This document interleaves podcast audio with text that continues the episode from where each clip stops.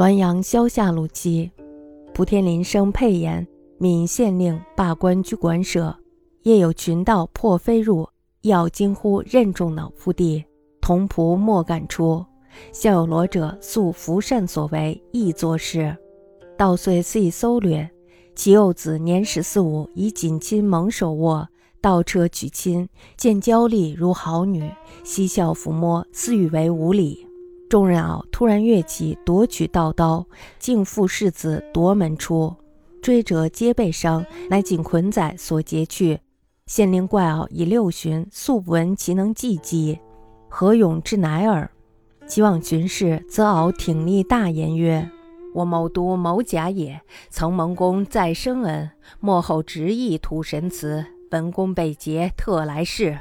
患资事公行求所得，明判保道囊，我不敢救。只亲及公子，乃盗罪当诛，故复辞敖与之战。公努力为善，我去矣。”遂昏昏如醉卧。旧苏问之，懵然不已。盖此令欲贫人与平人送，剖断亦颇功名，故足食其报云。莆田的书生林佩说，福建有一个县令罢官以后呢，就居住在了馆舍里。有一天晚上，一群强盗破门而入，一个老妇人呢惊叫了起来，被刀刃砍中了脑袋，扑倒在了地上。童仆呢没有敢出来的，巷子里有巡逻的人，这些人一向都不喜欢县令的为人，所以袖手旁观，坐视不管。于是呢，强盗肆意的搜掠财物。县令的幼子呢，年纪在十四五岁，用锦被蒙头睡着了。这时候呢，盗贼拉开了被子，看到这个清秀的像女孩子一样的男孩，于是呢就嬉笑抚摸，好像要行非礼之事。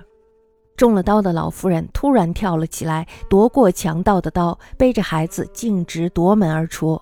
追赶的人都被他砍伤了，于是强盗们只好捆上抢劫来的财物离开了。县令觉得非常的奇怪，老妇已经六十多岁了，没有听说他还能够打斗，怎么会如此的勇猛呢？于是呢，就急忙前去巡查。这时候呢，见到老妇人挺身站立，大声说道。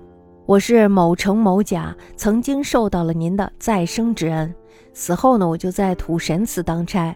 听说您被抢劫，所以呢，特来看看。被抢劫的财物是您当官时严刑逼供所得而来的。阴司的判定让强盗抢去，我不敢相救。至于侵犯到了公子，强盗的罪就应当诛杀。所以呢，附在了这个老妇人的身上，跟他们打斗。您努力行善吧，我去了。说完呢，这个老妇人就昏昏然然的，像醉倒了一样。把她救醒以后，她稀里糊涂的，什么也不记得。原来呢，这个县令碰到穷人打官司，断案倒也是公正廉明，所以呢，得到了善报。